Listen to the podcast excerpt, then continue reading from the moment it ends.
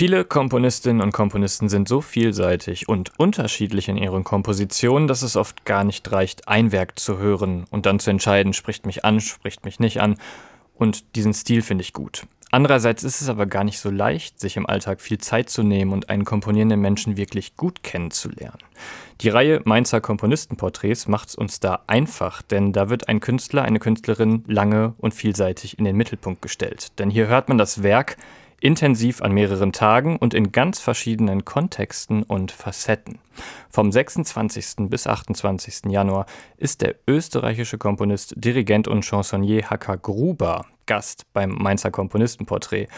Und bei Haka Gruber braucht man diese Tage und diesen umfassenden Blick auch, denn kaum ein Komponist ist so vielseitig, so bunt und so voller Überraschungen wie er. Meine Kollegin Sabine Fallenstein ist verantwortlich für die Reihe und gibt jetzt ein paar Einblicke in die Konzerte und den Mann im Mittelpunkt, HK Gruber. Hallo Sabine, schön, dass du Zeit hast. Ja, hallo, freue mich, dass ich da sein darf.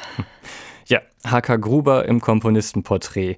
Wie würde man den Stil dieses Komponisten in drei Worten beschreiben für Leute, die den noch so gar nicht kennen? Hm, drei magische Begriffe für HK Gruber. Das ist ja eigentlich ganz einfach. Rhythmus, Harmonie und Melodie. Also das mag jetzt gar nicht so überraschend klingen, weil das haben ja eigentlich alle Komponisten so gemacht bis zum Komponieren mit Reihen der sogenannten seriellen Musik.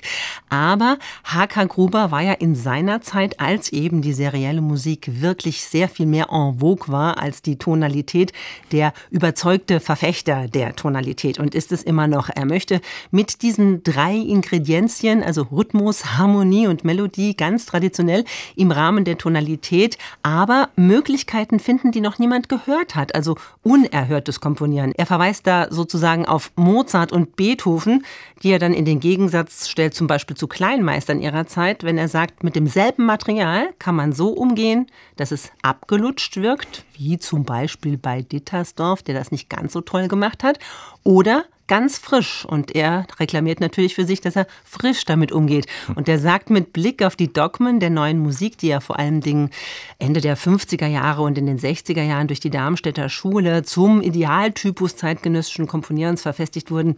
Mir geht es nicht um Mathematik, sondern es geht mir um Musikalität. Und er möchte so schreiben, dass ein Hörer folgen kann. Und vielleicht darf ich noch kurz einen vierten Begriff für Hacker Gruber anfügen. Klar. Textverständlichkeit denn für ihn ist ein nicht verstandenes gesungenes Wort wertlos. Hm.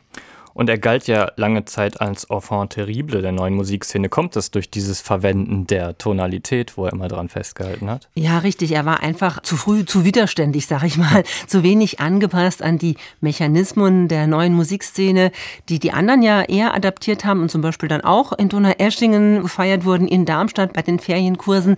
Gruber hat hingegen auf die Kraft der Tonalität gesetzt, als man in anderen Zusammenhängen Tonalität verteufelte, also dem Geräusch dem Vorrang auf jeden Fall vor dem Dreiklang gab. Es gibt da so ein wunderschönes Zitat in dem Buch von Andrea Tschunke, mit dem sie Gruber 2014, glaube ich, porträtiert hat. Da sagt zwar nicht der Gruber, aber einer seiner Komponistenkollegen, eine kleine Terz war in Darmstadt so verpönt, als ob man sich ich sag's jetzt mal öffentlich, einen runterholen würde. Ihr stellt ihn ja, glaube ich, mit Strawinski so ein bisschen zusammen, sein Werk, oder? Ja, genau. Er wird dann im Sinfoniekonzert auch Strawinski dirigieren. Das ist ganz wichtig, denn diese Programme entstehen ja in engster Zusammenarbeit mit dem Komponisten. Und genau Gruber hat dieses Programm vorgeschlagen. Es war ihm ganz wichtig, Strawinski auf dem Programm zu haben. Du hast mit ihm zusammen den Programmablauf gewählt und auch besprochen. Wie lief denn die Zusammenarbeit? Mit dem HK Gruber war die Planungsarbeit sehr unkompliziert und es war eben klar, was kommen muss, dass ein großes sinfonisches Hauptwerk von ihm möglichst neueren Datums kommen sollte.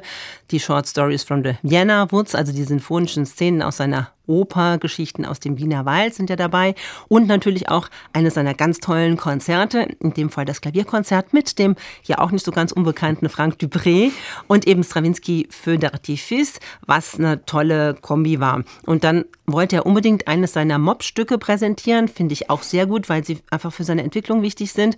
Und das macht er dann im Workshop mit dem Philharmonischen Staatsorchester Mainz und dem Publikum und da wird man sicher ganz viel erkennen und erfahren können auch. Und weil er ja auch mal Wiener Sängerknabe war, ist er der Vokalmusik extrem verbunden, aber in dem beschriebenen Sinn. Und er hat als Chansonnier für die Matinee ein Programm mit Weil und Eisler ausgesucht, dass wir da dann doch nochmal eine ganz andere Farbe von ihm auch erleben. Ich habe so ein bisschen aus unserem Gespräch jetzt auch rausgelesen, HK Gruber kann auch einstiegsfreundlich sein für Leute, die vielleicht mit der neuen Musik noch nicht so viel anfangen können, weil er so viele Bezüge ja nimmt auf andere Sachen. Eigentlich muss man nur ein musikalisch interessierter Mensch sein, oder?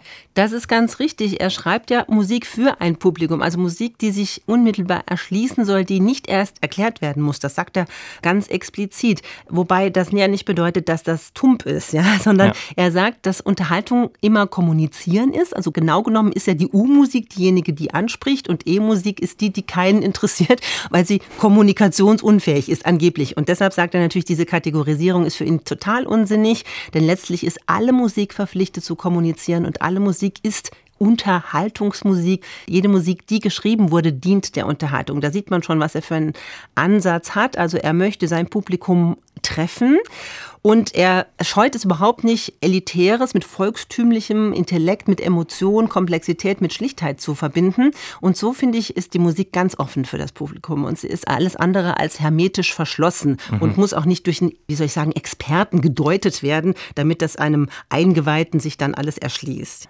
Welches der Events beim Komponistenporträt sollte man nicht verpassen? Worauf freust du dich zum Beispiel ganz besonders? Oh, das ist jetzt ganz schwierig, weil natürlich, wir haben es ja in der Anmoderation gehört, das ist tatsächlich ein Komplex. Ja? Also wir haben vier Angebote und die greifen auch irgendwie als Gesamtpaket ineinander.